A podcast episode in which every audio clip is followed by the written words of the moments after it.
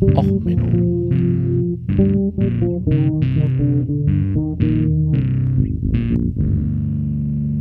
Der inkompetente Podcast über Dinge aus Militär, Technik und Computer, die so richtig in die Hose gingen.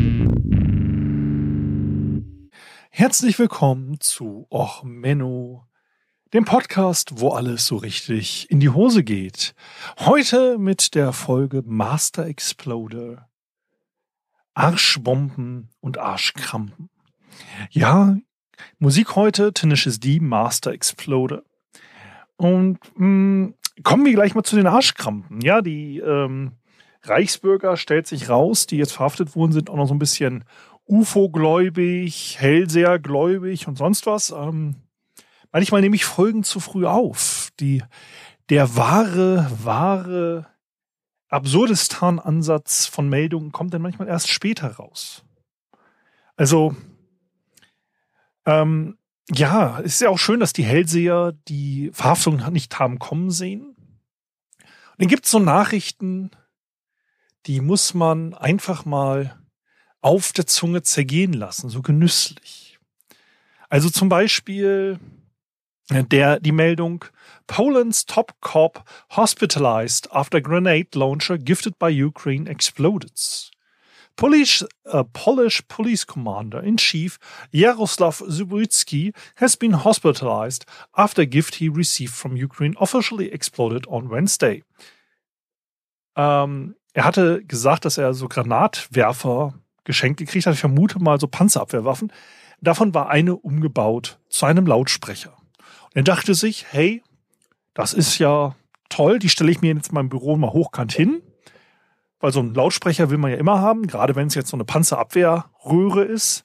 Hat also den ersten umgeräumt, nichts passiert, hat den zweiten umgeräumt und wie jeder gute Polizist, ne, jede Waffe wird erstmal als geladen angesehen, hat er erst ein bisschen am ne, Auslöser rumgespielt. Ne, so gehört sich das. Vernünftige Waffensicherheit lernt man ja überall in der Polizei. Und dabei ist anscheinend der Schuss losgegangen, die Decke kollabiert und noch ein Stockwerk drüber gab es einiges an Schäden. Er ist im äh, Krankenhaus gelandet und auch ein weiterer Mitarbeiter der polnischen Polizei wurde dabei leicht verletzt. Und dann hatte ich jetzt so diese Nachricht und dachte mir, hey, was machst du damit? Es ist Mittwoch, Mist, du brauchst noch eine auch Menno-Folge. Es ist kurz vor Weihnachten. Wir wollen was Besinnliches haben. Was für die ganze Familie.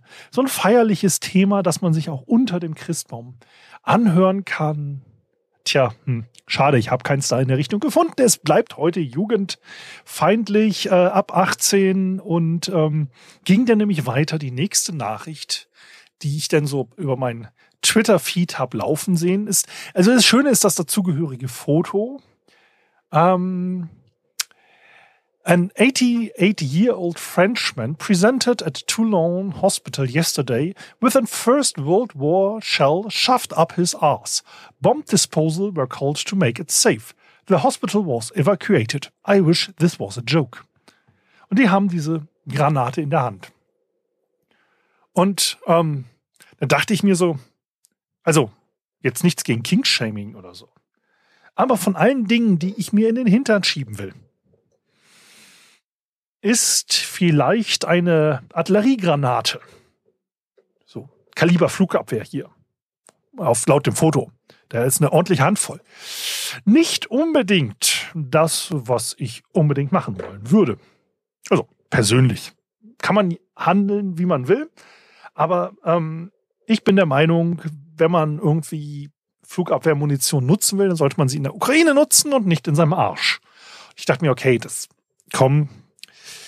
Gut, das ist ein Thema, das ist bekloppt genug. Ähm, du brauchst was. Die Langfristthemen funktionieren gerade nicht mit der Stimme.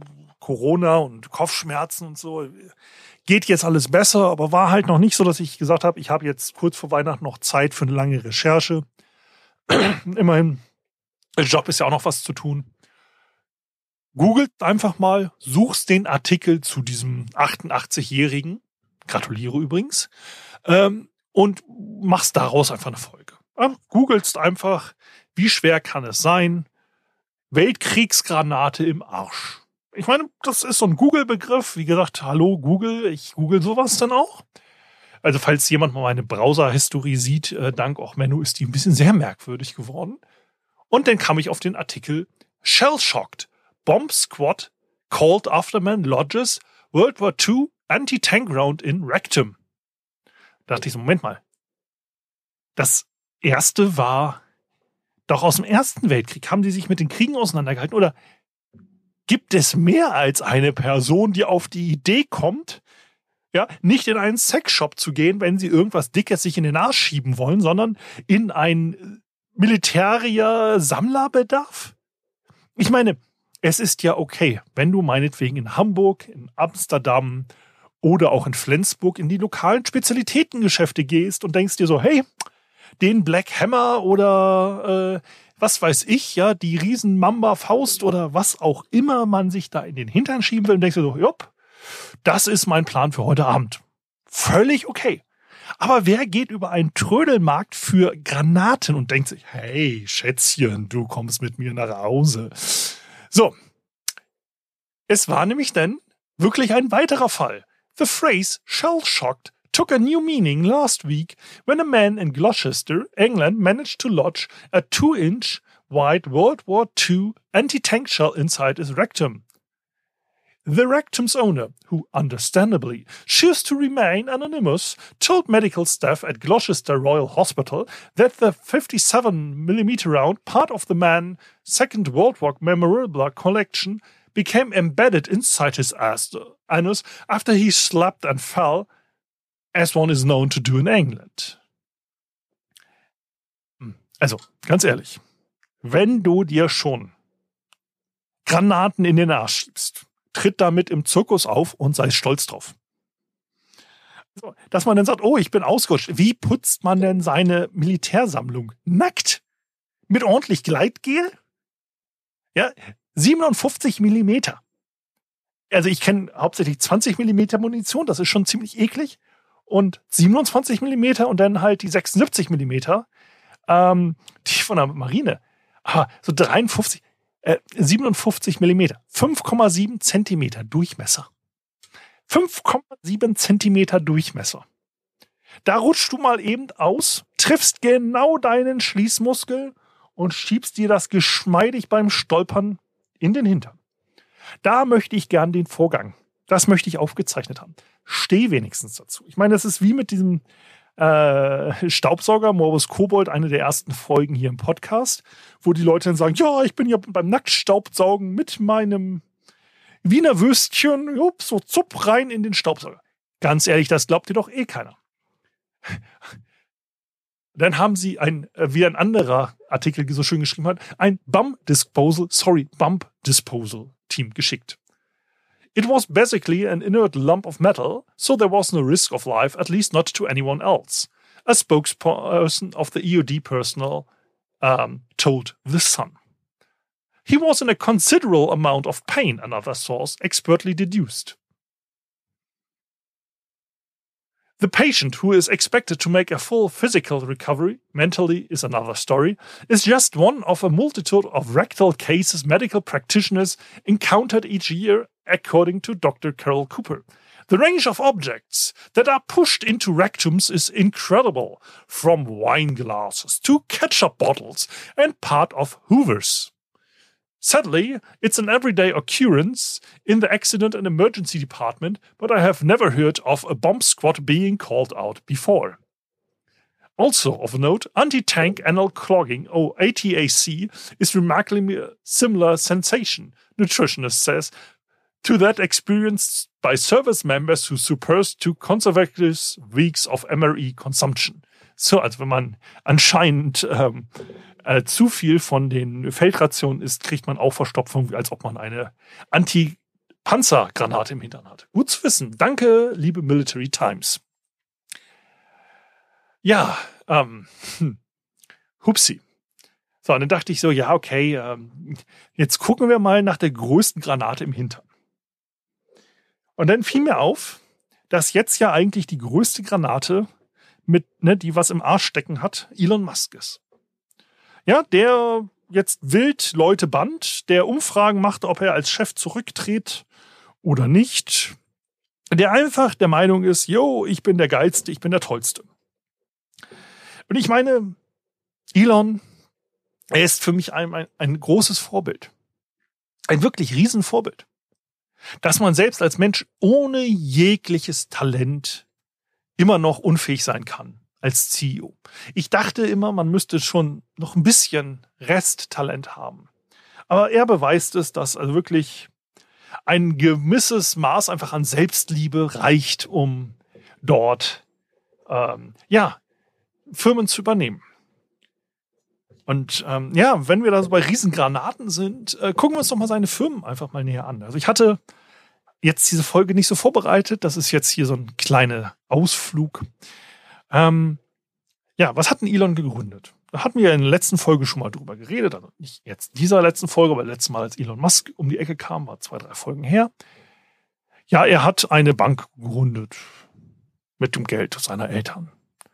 Die wurden aufgekauft, daraus ist später mal PayPal geworden.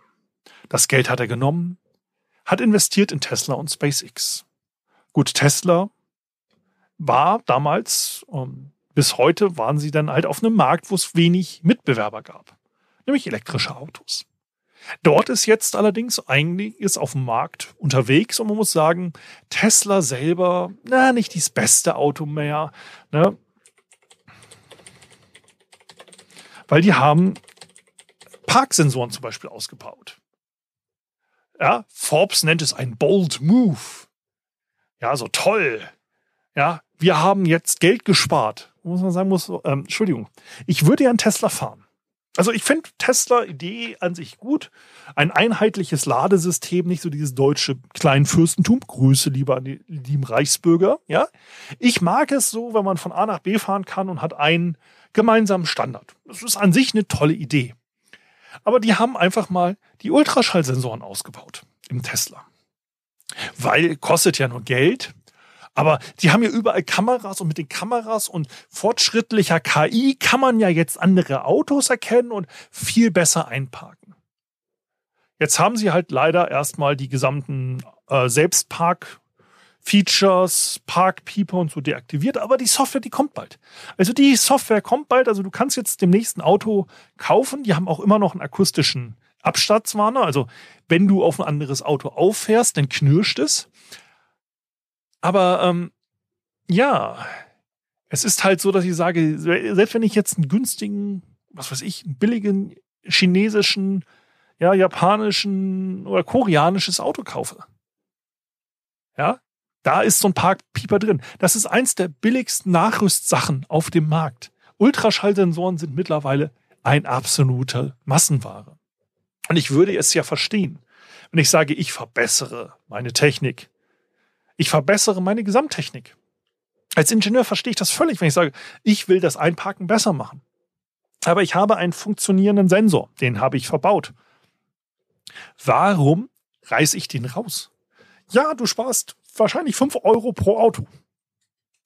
Naja, wahrscheinlich gar nicht so viel. Also ich weiß, dass VW und BMW und so an LEDs, die so Cent-Artikel sind, da schon lange rumentwickeln, damit man mit möglichst wenig LEDs den ganzen Fahrerraum beleuchten kann, weil so eine LED kostet 3 Cent.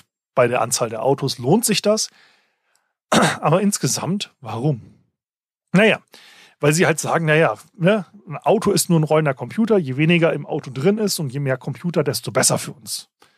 Wie gesagt, interessanter Ansatz. Ob der jetzt aufgeht, weiß ich nicht. Ja, und die andere Firma, SpaceX, na gut, hauptsächlich groß geworden von den ganzen Geldern der US-Regierung, nämlich auch Starlink. Wer möchte denn ein nicht abzuschießendes System überall auf der Welt mit vielen Satelliten? Ja, das ist fürs Militär hochinteressant. Ja, weil einen militärischen Kommunikationssatelliten, normales Militär, die haben vielleicht drei, vier Satelliten oben je Nation. Da kann ich mit einer Antisatellitenwaffe, kann ich einfach den Satelliten abschießen und ich habe die Kommunikation des Gegners gestört. Deswegen haben die USA zum Beispiel auch Spionagesatelliten und Kommunikationssatelliten quasi auf Halde in ihren Startbasen, um dann zu sagen, okay, wenn uns ein Satellit abgeschossen wird vom Gegner, können wir innerhalb von zwei, drei Tagen einen Ersatz in den Orbit schießen. Das ist so ein Plan einfach auch, was die US Air Force hat. Oder ja, mittlerweile ja Space Force. Space Force. Naja, auf jeden Fall, diese Space Force hat das halt eingeplant. Ähm, aber es ist natürlich viel praktischer, wenn ich sage, ich schieße mit einer ähm, SpaceX-Rakete gleich 50 bis 200 Ra ähm, Satelliten in den Orbit und habe dann halt einfach ein sehr weit verteiltes Netzwerk, wo es sehr schwer ist, diese einzeln abzuschießen. So, damit ist auch dieses ganze Starlink-System, sieht man ja in der Ukraine, sehr, sehr interessant fürs Militär. Und nicht so, eigentlich für den zivilen Markt. Das hört sich immer so an und es wird auch gut so verkauft, aber im Endeffekt, SpaceX hat das Geld gekriegt vom Militär und ähm, auch von der US-Regierung, ne, von der NASA und so. Ja, es, Elon Musk ist halt gut darin, Bereiche zu entdecken, wo es keine Konkurrenz gibt. Wo er gut arbeiten kann, wo er ein mittelmäßiges Produkt auf den Markt bringen kann. Ja, das dann nicht das Beste wäre, was man sich so wünscht, aber gut genug für den Anforderungen und ist denn okay, kauft man, weil gibt ja keine Konkurrenz. Ne, so. Weltraumraketen, hm, bisschen später, die Zeitpläne immer gerissen, aber im Endeffekt, es gibt halt nur ne, das System, ein paar andere jetzt noch, aber nicht, nicht so viel Konkurrenz. Tesla, sehr schlechte Herstellungsqualität teilweise, aber es gab keine große Konkurrenz auf dem E-Fahrzeugmarkt. Und dann seine dritte Firma, Hypertube, Hyperloop, Hyperloop mit der Boring Company. Er hat sich gesagt, hey, was gibt es in der USA? Wenig. Ein vernünftiges Hochgeschwindigkeitstransportsystem. Da hat er eine Idee ausgegraben, die ist von 1700 Peng. Die Hyperloop.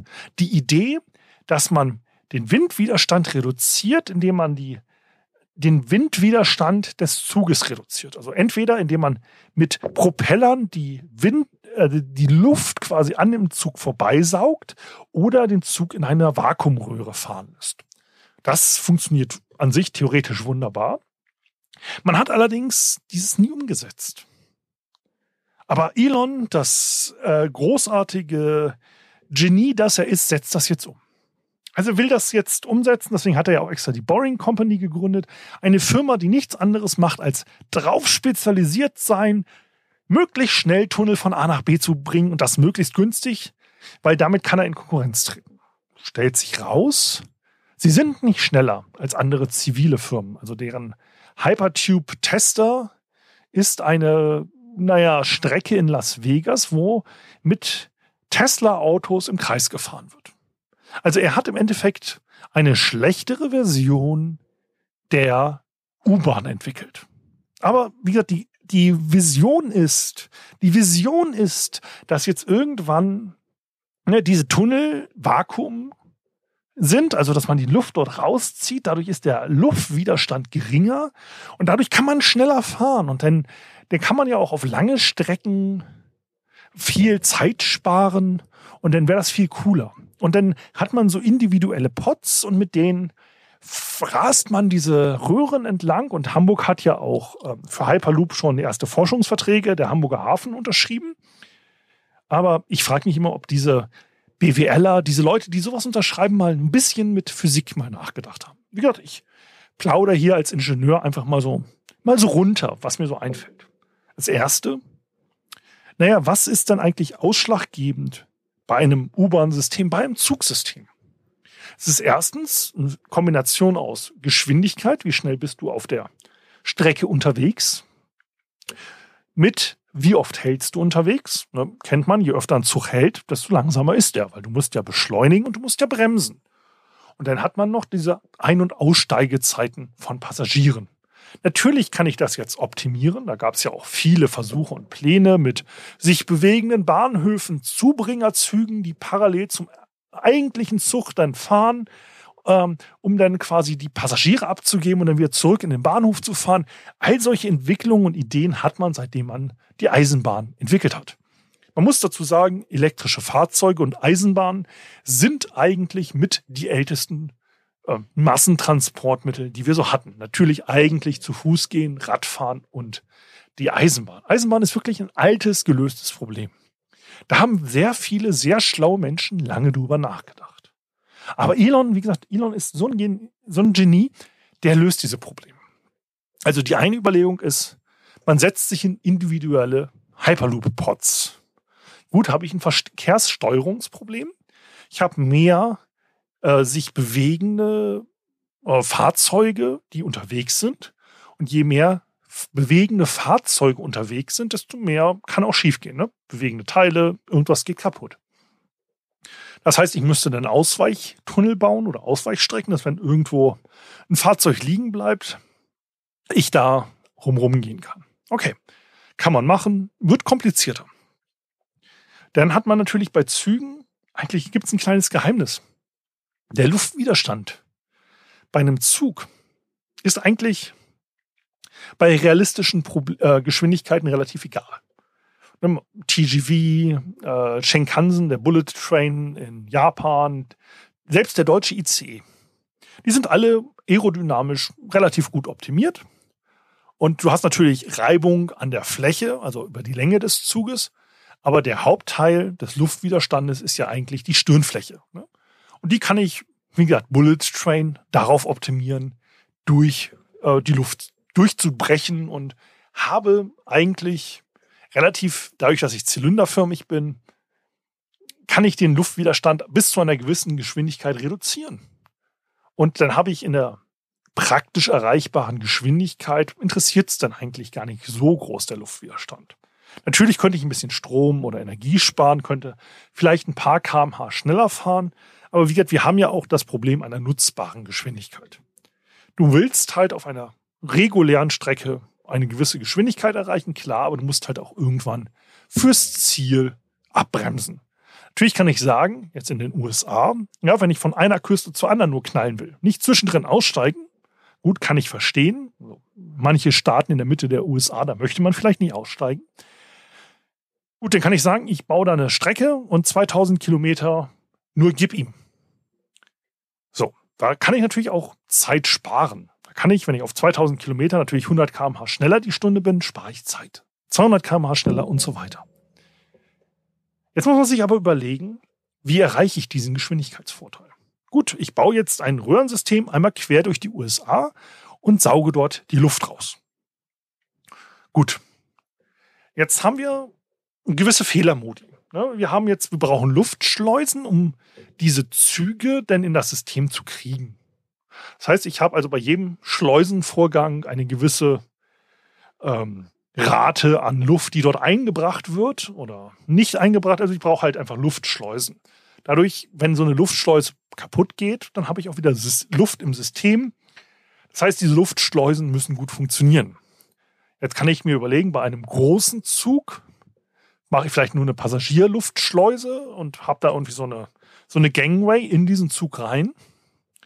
Ja, dann wird aber meine Ein- und Ausstiegszeit länger. Wir kennen das alle, Flugzeuge boarden dauert länger als ein Zug boarden. Warum? Weil ein Flugzeug nur zwei Eingänge hat oder drei. Während so ein ne, ICE, da hat jeder Wagen einen einzelnen Eingang, sogar eigentlich zwei. Das heißt, ich kriege mehr Leute in derselben Zeit durch die Türen durch. Das heißt, wenn ich jetzt nur so eine Schleuse habe oder zwei, dann dauert das Boarden und Offboarden des Zuges länger. Jetzt kann ich überlegen, ich will Einzelmodule haben, dann brauche ich für jede Schleusung ne, eine Einzelperson, die in so ein Einzelmodul fährt, müsste ich einmal schleusen. Ja, habe ich so eine Systemauslastung auf meinen Schleusen. Und dann habe ich Vakuum und da knall ich durch. Ich weiß nicht, wer kennt äh, Smarter Everyday?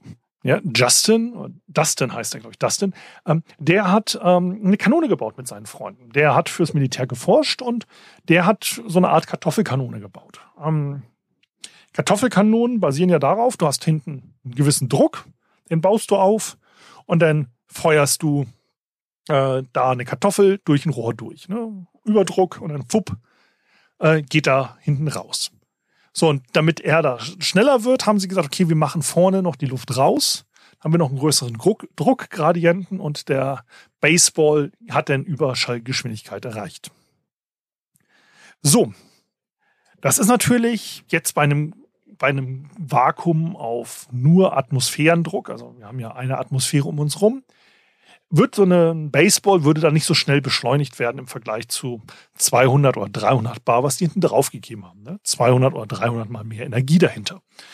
Wenn ich jetzt allerdings ein Zugsystem baue, das einmal quer durch die USA geht und ich vergesse beim Schleusen irgendein oder habe einen Schleusenfehler und es ist jetzt gerade ein Zug an der Endhaltestelle, gerade so ein bisschen in den Tunnel eingefahren, dass er relativ gut abdichtet und jetzt ist hinter dem die Tür aufgemacht worden. Dann ist das gesamte Vakuum, das dort drinne ist, auf einmal anliegend an diesem Zug. Das heißt, er wird mit der gesamten, die gesamte Strecke beschleunigt. Das ist eine der größten Kanonen, die wir denn weltweit gebaut hätten. Natürlich kann man sich jetzt überlegen, man baut aus Sicherheitsgründen regelmäßig so Iris-Blenden ein oder so, wie Marke Stargate, ne, dass da nicht der gesamte System kaputt geht, sondern du dann von so einer Iris gestoppt wirst. Was natürlich jetzt für den Passagier im Zweifelsfall auch nicht so angenehm wäre. Und ähm, ja, so eine Hyperloop, wenn man mal drüber nachdenkt, wenn ich da jetzt jeden in einen Einzelpod setze, dann habe ich eine höhere Chance, dass die Schleuse kaputt geht und dadurch auf einmal ein Vakuumproblem existiert. Hm, wäre nicht so gut. Also müsste man größere Züge bauen, damit man weniger schleust und man weniger ähm, ja, Risiken hat, ne, dass der Vorgang schief geht. Aber dann haben wir noch das andere Problem. Wenn wir einmal quer durch die USA fahren wollen, denn haben wir einige Gebiete, die, was die Katastrophen angeht, wirklich, wirklich toll sind. Ja, Hurricane Alley, die tektonischen Plattenverschiebungen um San Francisco rum und so weiter. Natürlich kann ich eine Hyperloop bauen. Natürlich kann ich das machen. Aber dann brauche ich auch kein Raketenunternehmen mehr, weil die Chance ist, dass ich meine Passagiere bis zum Mond schieße. Weil ich dann die größte Kanone gebaut habe, die möglich ist. Und für einen Riesenaufwand. Ich muss ja diese luftdichten Röhren irgendwo bauen. Für dasselbe Geld könnte ich auch einen halbwegs abgeschotteten Tre ähm, Schienenstrang irgendwo langziehen. Mit allen Sicherheitsvorkehrungen, die man haben will. Absolut. Ne? Wie gesagt, Zug ist ein gelöstes Problem. Ja, und dann baue ich ein, meinetwegen so ein Transrapid, eine Magnetschwebebahn. Muss man nicht machen, aber kann man machen. Und lass die damit 300, 400, 500 kmh lang knallen. Dann bin ich von Küste zu Küste in vier Stunden. Dann bin ich fast so schnell wie ein Flugzeug. Und ehrlich gesagt, ist das ein, wie gesagt, relativ leicht zu lösendes Problem. Aber wie gesagt, alle sind begeistert von Elon, deswegen ich bin von Elon auch begeistert. Absolut. Ähm, auf eine andere Art und Weise wie ihr. Also ich finde es toll, dass Leute, die mit gesundem Menschenverstand mal fünf Minuten über etwas nachdenken, von den Fanboys völlig runtergebrüllt werden. Und wie gesagt, ähm, naja, gucken wir mal, wie es mit Twitter weitergeht. So, damit hatten wir heute mal Arschgranaten und Arschkrampen. Meine Stimme versagt langsam wieder. Mir fällt nicht mehr viel ein. Also in diesem Sinne, erstmal wunderschöne Feiertage. Es ist ja heute immerhin der 21. Dezember. Und dann, ähm, ja, vielleicht mache ich nochmal eine Silvester-Sonderfolge. Ich weiß nicht, ob ich irgendwie wieder explodierende Döner oder irgendwas anderes finde. So ein schönes Produktreview für das nette Silvester-Dinner. Ich weiß es noch nicht. Ich gucke mal. Und ansonsten hören wir uns im neuen Jahr in alter Frische. Wenn euch die Folge gefallen hat, wie immer, Kontaktdaten findet ihr unten in der ähm, Episodenbeschreibung. Und ansonsten, ja, lasst mir doch eine Bewertung da. Ich freue mich drüber. Und wenn euch die Folge wirklich gut gefallen hat, empfehlt sie euren Freunden. Und ansonsten, ihr kennt das, schießt diese Folge mit einer Hyperloop bei euren Feinden vorbei. Also, bis dann, alles Gute, ciao, ciao, euer Sven.